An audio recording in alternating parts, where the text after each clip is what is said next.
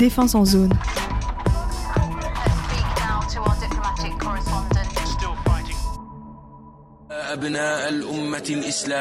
L'État islamique au Grand Sahara veut marquer les esprits avec cette vidéo de propagande publiée lundi soir. Une démonstration de force à travers une mise en scène soignée. On y voit plusieurs centaines de combattants rassemblés fin novembre, vraisemblablement, aux confins du Mali, du Burkina et du Niger.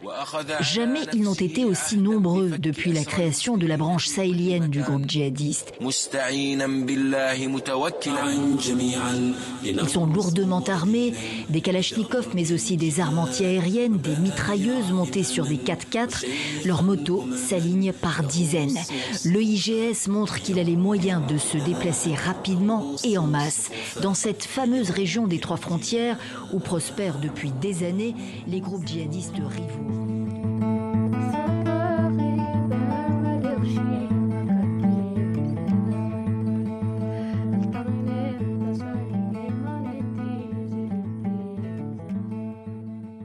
Le Sahel central ou la région des trois frontières est une zone à forte insécurité. Depuis l'intervention française au Mali en 2013, sur invitation du président malien, la situation se détériore de façon croissante. Les groupes djihadistes se multiplient, parmi eux l'État islamique au Grand Sahara et Ansarul Islam, Al-Qaïda. Nous allons analyser la situation en partant de l'intervention française en 2013 pour mieux comprendre la gestion actuelle du problème par les trois États concernés que sont le Mali, le Burkina Faso et le Niger.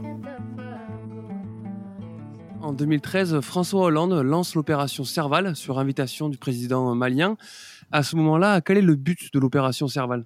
Le but, c'est de repousser les groupes djihadistes qui euh, contrôlent euh, une partie du nord du pays depuis plusieurs mois et qui ont entrepris, euh, de, qui ont fait mouvement en fait vers le centre du pays, et notamment vers deux villes de Mopti et de Sévaré qui sont voisines et qui sont considérées comme des villes stratégiques parce que notamment il y a un aérodrome qui donc peut permettre euh, éventuellement en cas d'opération d'effectuer des vols euh, jusqu'à euh, Sévaré. Rémi Carayol, journaliste spécialisé sur le Sahel, auteur du Mirage sahélien aux éditions La Découverte. Sur la demande du président malien, le président français envoie les troupes françaises qui ont pour objectif non seulement de repousser les groupes djihadistes, mais si possible, et le terme est de, et de François Hollande lui-même, leur but c'est de les détruire, c'est-à-dire de, de, faire en sorte qu'ils disparaissent en, de la carte du Mali. Ça, c'est l'objectif de Serval. Il sera pas tout à fait atteint parce qu'ils n'arriveront pas à les, à les, à les détruire, pour reprendre l'expression de François Hollande, mais ils atteindront leur objectif dans le sens où ils les repousseront, ils reprendront le contrôle des villes qui étaient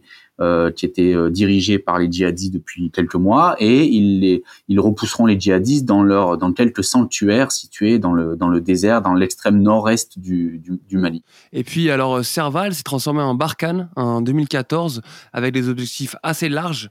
Euh, Est-ce que c'était une erreur selon vous? Euh, Assez large et assez flou, mmh. on va dire. Et effectivement, euh, déjà c'est la première erreur quelque part. lorsque l'on fixe des objectifs qui sont flous à des militaires, forcément, ils sont difficilement atteignables.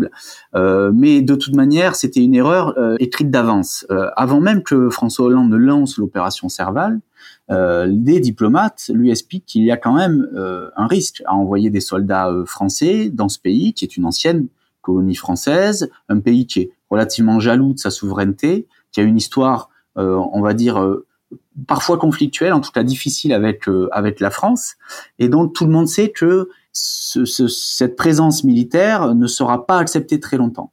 Et malgré ça, euh, en 2015, un an et demi après le déclenchement de l'opération Serval, François Hollande décide non seulement de poursuivre une opération au Mali, mais de l'étendre également à, à, quatre autres pays de la région, qui sont la Mauritanie, le Burkina Faso, le Niger et le Tchad. C'est ce qui a donné euh, l'opération Barkhane. Et on parle de millions de kilomètres carrés pour 5000 soldats français à peine. Oui, même 3000 au début, euh, mmh. lorsque Barkhane est lancé, c'est 3000 soldats, et puis petit à petit, euh, des renforts seront envoyés parce que l'armée française n'arrivera pas tout simplement à, euh, à repousser l'avancée des, des, djihadistes. Et au plus fort de l'opération Barkhane, on aura 5200 soldats qui seront sur le terrain. Alors, la plupart des, des responsables militaires expliquent que c'est trop peu, ce nombre de soldats, pour arriver à contrôler un si vaste territoire, plus grand que l'Europe. Mais à mon sens, euh, même si on avait eu beaucoup plus de soldats, même s'il y avait eu 10 000, 15 000, 20 000 soldats français, le problème aurait été le même, c'est-à-dire que l'armée française se retrouvait face à des groupes insurgés qui recrutent auprès des populations, qui ont des soutiens auprès des populations, et dans ce contexte-là, c'est très difficile pour une armée étrangère de venir à bout d'une telle force. Et au départ, un peu sur peut-être une, comme vous en avez parlé, une, un logiciel hérité de la période coloniale, l'armée française s'est nouée d'alliances avec des groupes armés euh, locaux. Oui, ça, ça fait partie des, des, erreurs stratégiques hein, qui ont été menées sur le terrain au fil des années. Alors évidemment, quand on est dans une guerre, on commet toujours des erreurs, et l'une des erreurs, ça a été de s'allier avec des milices armées qui étaient considérées comme étant dignes de confiance, qui avaient effectivement signé euh, des accords euh, de paix avec Bamako, qui ne s'inscrivaient pas dans la mouvance des groupes euh, djihadistes et qui euh, proposaient même de les combattre. Le problème, c'est que ces, groupes, ces groupes armés-là euh, avaient des, des, leur propre agenda euh, militaire, et politique, et au moment où ils coopéraient sur le terrain avec l'armée française, ils sont aussi menés des exactions contre contre des civils, notamment contre la communauté Peul. Et ça, c'est une, ça a été une erreur, à mon sens, très très importante de l'armée française que de s'allier avec ces groupes-là durant le conflit de 2014 à 2000, de 2013 pardon, à 2022, les tenants du conflit ont, évolué et euh, l'identification des ennemis a, souvent semblé problématique. Oui, bah c'est ce que j'expliquais tout à l'heure. En fait, on est face à une insurrection mhm. qui recrute euh, localement. On n'est plus face, euh, comme c'est présenté en 2013, à des groupes terroristes essentiellement constitués de chefs, mais aussi de combattants venus de l'extérieur. En l'occurrence de l'Algérie et du Sahara occidental, on est en présence de groupes qui ont recruté localement parmi toutes les communautés du pays, non seulement du Mali, mais aussi du Burkina Faso, du Niger, qui commencent même à recruter des ressortissants d'autres pays de l'Afrique de l'Ouest. Et donc, et qui surtout emploie des méthodes euh, d'une insurrection, qui essaye, qui, qui c'est-à-dire qui s'impose aux populations par la contrainte, certes, mais aussi par un travail de séduction en proposant des services euh, que l'État ne proposait plus ou proposait mal, comme la justice, euh, comme une forme d'éducation, euh, comme une forme de police. Et, et dans ce contexte-là, en fait, on peut plus réfléchir en termes de contre-terrorisme. Il faut réfléchir plutôt en termes de contre-insurrection. Et le, le problème, c'est que les dirigeants français, les militaires l'ont un peu entre, entreaperçu, mais les dirigeants français, eux, n'ont pas voulu le voir. Ils ont, ils ont sans cesse parlé de terroristes euh, alors qu'il aurait fallu parler d'insurgés. Et en fait, les mots ont un sens, ils sont très importants. Pourquoi? Parce que quand on parle de terroristes, cela implique qu'on ne discute pas avec eux, parce qu'on ne discute pas avec les terroristes. Tandis qu'avec des insurgés, c'est-à-dire des, groupes qui ont quand même un projet politique, euh, il est toujours possible de discuter euh, de s'entendre peut-être pas, mais au moins de discuter. Et la France est toujours opposée à ce qu'il y ait processus de discussion entre l'État malien, par exemple, et les groupes euh, djihadistes. Oui, parce que cette, euh, cette guerre globale contre le terrorisme, sur une logique du bien contre le mal, comme vous le dites, a empêché de négocier et, euh, et, à nier les particularismes locaux.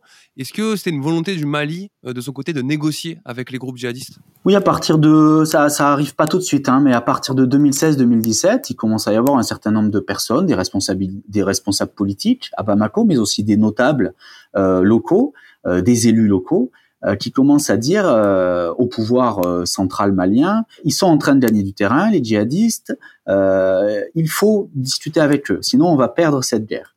Et petit à petit, l'idée fait son chemin, et en 2017, à l'issue d'une grande réunion de notables venus de tout le pays, l'une des, l'une des dispositions qui sont prises par cette, cette assemblée, euh, c'est d'appeler au dialogue avec les chefs malien euh, des groupes djihadistes.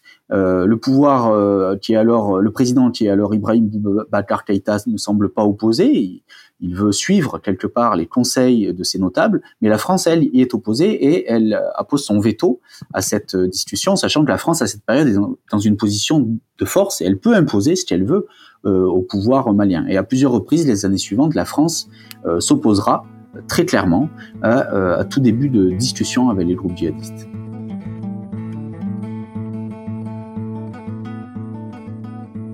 Euh, le fait que euh, la France euh, s'est opposée à l'ouverture de dialogue ou de pourparlers avec les groupes armés djihadistes. Niagale Bagayoko, docteur en sciences politiques et président du African Security Sector Network. Cela fait partie des nombreuses divergences d'analyse stratégique auxquelles je faisais référence précédemment.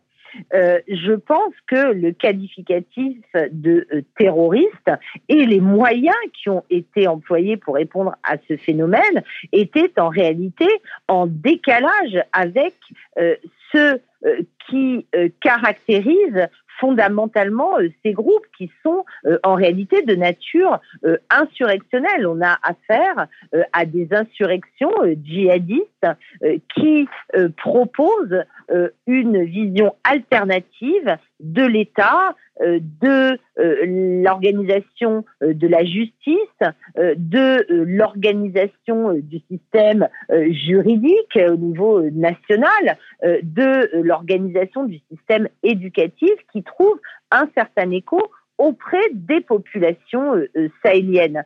Et euh, en pensant que l'on avait affaire à un phénomène qui, d'ailleurs, renvoie à un mode opératoire et non pas à une qualité, à l'essence d'un ennemi, il, il, y a eu des errements qui ont consisté à faire un amalgame, par exemple, entre les attentats survenus sur le sol français et la situation euh, au euh, Sahel. Euh, en revanche, il y a eu des mouvements armés qui s'en sont pris à la fois aux forces armées nationales et internationales et également parfois essentiellement dans le cas de l'État islamique à des populations civiles pour faire triompher leurs projets politiques euh, au niveau du Sahel. Actuellement, euh, quelle est la situation dans, la zone des trois frontières? Alors malheureusement, euh, la situation dans la zone des trois frontières reste particulièrement préoccupante.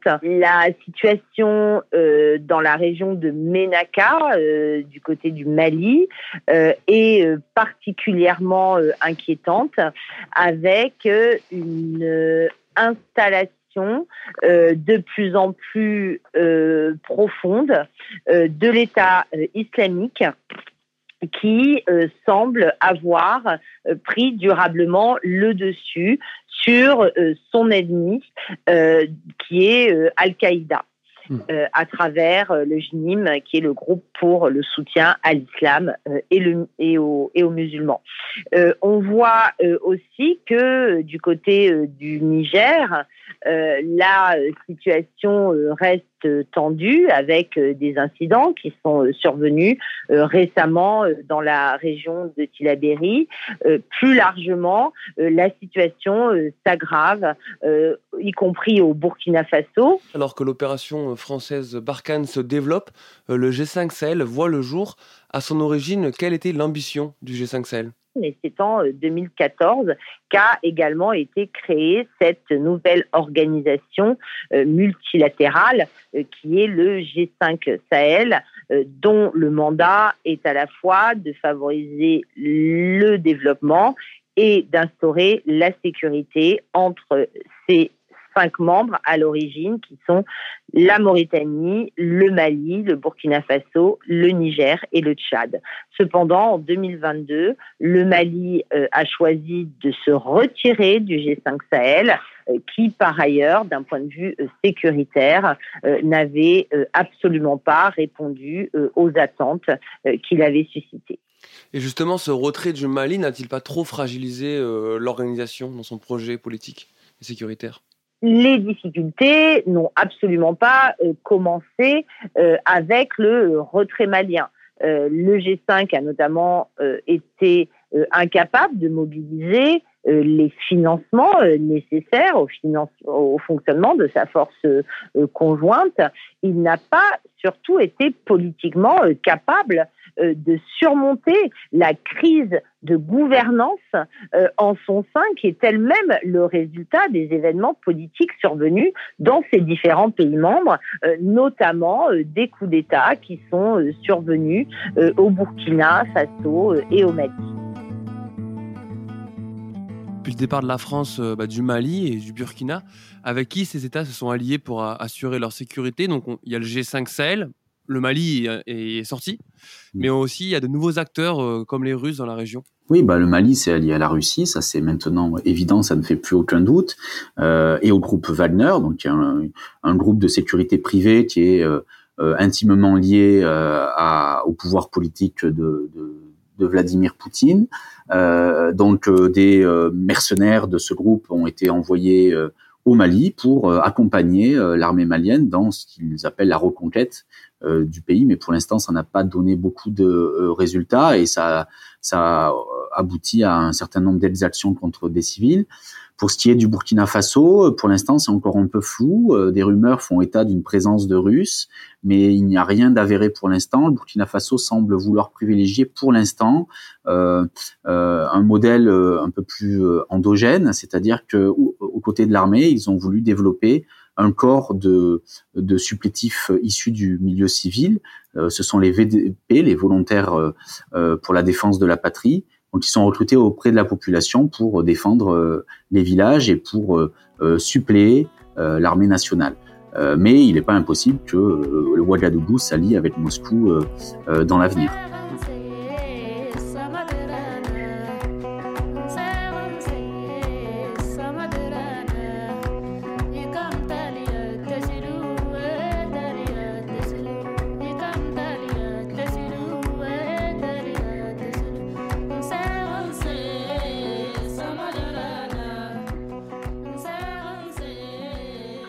Il est difficile de le dire parce que vous savez comment procède évidemment la présence russe. Barry Ahmed Newton, journaliste et ancien président de la commission électorale du Burkina Faso pour les élections législatives et présidentielles de 2020. Elle procède de façon insidieuse, aussi bien au Mali que partout d'ailleurs, même en Centrafrique où elle s'est d'abord installée en premier lieu. Il y a eu d'abord dans un premier temps euh, un effort de nier la présence et de permettre donc que euh, les troupes russes, ou en tout cas la présence russe, s'installe. Et au moment où elle devient bien consolidée, et c'est en ce moment-là, évidemment, qu'elle est annoncée, parce que euh, là, elle a tous les éléments, elle ne peut plus être contrée. Et en ce moment-là, évidemment, elle apparaît au grand jour. Ça a été comme ça en Centrafrique, ça a été comme ça au Mali. Au Burkina, pour l'instant, on est à la phase 1, c'est-à-dire la phase de dénégation en disant que les Russes ne sont pas là. Or, pourtant, tout dans les manifestations, c'est la réclamation des présences russes. Et dans la coopération militaire aussi, c'est un, basculement vers la Russie qui est considéré aujourd'hui dans les discours officiels comme un partenaire stratégique en remplacement de l'ancien partenaire stratégique qu'est la France. Ahmed Barry, avec vous, on va faire un focus sur le Burkina Faso. Quelle est la situation sécuritaire au pays? Aujourd'hui, on peut dire que près de 60% du territoire burkinabé échappe au contrôle de l'autorité de l'État central et évidemment des administrations publiques. Parce que lorsque l'on regarde un peu la carte géographique, l'on se rend compte que, évidemment, euh, la présence des groupes armés terroristes a presque fait le tour du pays. Hmm. Et en dehors de la portion congrue représentée par le plateau central et donc le centre du pays, il n'y a pas aujourd'hui une province, une commune qui est à l'abri de la menace terroriste, des groupes terroristes. Il y a euh, aujourd'hui dans une bonne partie, mais en progression, l'État islamique au Sahel, dont le fief est dans la zone des trois frontières, et qui rayonne sur l'ensemble du nord ou une grande partie de l'ensemble du nord du Burkina Faso, une partie de l'Est, et qui progresse aussi aujourd'hui vers euh, la province originelle du Ansarul Islam, parce qu'il y a quelques communes qui sont passées euh, sous obédience État islamique depuis quelques mois. Mais à la fois, c'est une affaire de chaise musicale, hein, mmh. essentiellement deux groupes. Hein. Il y a le Génim d'un côté et il y a l'État islamique au Sahara, au Sahel plutôt d'un côté. Et le territoire est partagé entre ces deux, ces deux groupes-là. Mais euh, l'implantation la plus euh, répandue, c'est celle donc du Génim, qui est donc, comme vous le savez, sous le contrôle de Ag euh, Agali, mhm. le Malien, avec qui travaille aussi, ou en tout cas en coopération avec Amadoum Koufa le, le, le, mouvement terroriste, dans son expansion, exploite les conflits locaux. Et en la matière, nous avons 61 ethnies et principalement nous avons deux types, évidemment, d'activités essentielles en concurrence dans l'espace, qui est donc l'élevage et l'agriculture. Et il se trouve que les éleveurs constituent une communauté relativement connue et tout le reste des communautés nationales sont des agriculteurs, même si, évidemment, on, retrouve hein, parmi certains agriculteurs à la fois des éleveurs. Mais principalement, c'est ce conflit latent, récurrent, depuis des décennies dans notre contrée, qui a été l'un des facteurs exploités pour l'expansion des groupes terroristes. Ensuite, il y a d'autres injustices sociales. Hein. La question du foncier, ça c'est un. La question aussi de l'inégalité du développement. La question de l'inégalité de citoyenneté. C'est-à-dire que beaucoup de citoyens burkinabés ne se sentaient pas parfaitement burkinabés par le fait de, de, la non-présence de l'État ou par le fait même que l'administration publique dans ces zones-là se reproduisait encore les attitudes de type colonial sur sa propre population qui la spoliait avec la corruption et avec toutes les autres injustices. Donc, ce qui fait, par exemple, et d'ailleurs c'est pour cela que euh, Ansarul Islam, qui est donc euh, le groupe islamique ou islamiste plutôt, ou terroriste endogène né au Burkina Faso, a vu le jour dans la province du Soum, qui était, pour ainsi dire, une province qui vivait à côté de l'État, où il y avait encore des communautés qui étaient considérées comme des esclaves et d'autres comme des nobles. Et il y avait peu d'États parce que la scolarisation, le taux de scolarisation était le plus faible du pays et le taux de présence administrative également. Donc, ce n'est pas étonnant que ce soit là où est parti donc le terrorisme au Burkina Faso. Cette province du Soum que vous venez d'évoquer est une région du nord du Burkina, dans la région des trois frontières. On imagine donc une forte présence Peul Majoritairement, ouais. D'abord, c'est un émirat Peul à l'origine, ce qu'on appelle le Gelgodi? Mhm. Ensuite, c'est une province, c'est une des quatre provinces de la région du Sahel. Euh, c'est vrai, majoritairement euh, habitée par la communauté Peul. En plus des conflits euh, intercommunautaires, on imagine que l'abandon de cette région par Ouagadougou a facilité l'implantation de mouvements djihadistes transnationaux dans le nord du pays. L'administration publique n'a pas changé son attitude vis-à-vis des populations. Quand on vous convoque à la gendarmerie, les, populations, elles fuient parce qu'elles savent que si elles y vont, évidemment, elles partent déjà coupables. Quand elles sont convoquées à la préfecture, idem. À la justice, n'en parlons pas. Donc, l'administration ne s'est pas installée au service des populations, mais elle s'est installée sur le dos des populations, un peu comme au temps de l'administration coloniale. Ça, ça n'a pas changé. Et ça fait, ça fait partie, comme je vous dis, des facteurs qui ont été exploités, évidemment, par les groupes terroristes dans un premier temps pour pouvoir installer. Mais le deuxième élément, c'est la réponse aussi, ce qui a constitué aujourd'hui le carburant de l'expansion du terrorisme ou du djihadisme qui prend de l'ampleur dans nos pays, c'est la réponse inappropriée. Puisque au lieu de répondre en s'attaquant aux causes qui ont permis, on a plutôt travaillé à exacerber les causes en prenant les populations comme cible. Là où il n'y a pas l'administration, où l'administration a quitté, on en vient à prendre ces populations-là comme des complices des terroristes.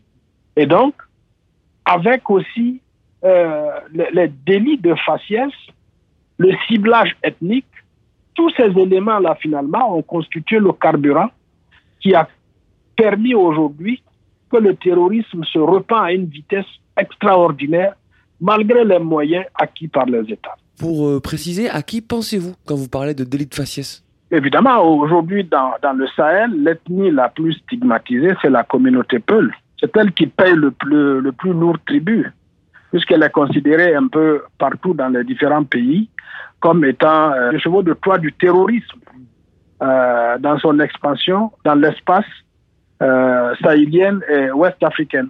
Ahmed Barry, euh, selon vous, quelle serait la solution ou les solutions pour endiguer euh, la crise sécuritaire au Burkina et plus généralement dans la zone des trois frontières?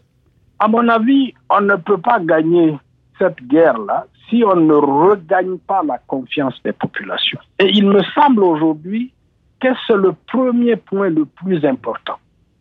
Il faut regagner la confiance des populations il faut que l'État se repositionne, non pas évidemment en Deus ex machina, je vais dire exterminator, mhm. mais plutôt en Deus interne de la communauté et qui protège la communauté. Ça, c'est un premier élément et c'est le facteur le plus important. L'argent que l'on dépense pour acheter des armes, c'est bien, mais si on utilise la moitié pour essayer de regagner la confiance des populations, à mon avis, on va résoudre le conflit à près de 60%. Les 40% qui restent, il faut que ce soit des solutions concertées inter-États. Il est impossible de gagner la guerre contre le terrorisme en le faisant comme nous le faisons actuellement, avec des solutions au niveau pays, au niveau micro-pays, au niveau micro-territoire. Il faut qu'il y ait donc une stratégie plus large qui implique les trois pays de la ligne de front, Niger, Burkina, Mali, mais aussi les pays, l'ensemble des pays côtiers qui constituent aujourd'hui d'abord l'UOMOA et la CDA. Ces deux éléments sont les éléments clés de la réussite, évidemment, de la lutte contre le terrorisme avec nos partenaires internationaux, bien sûr.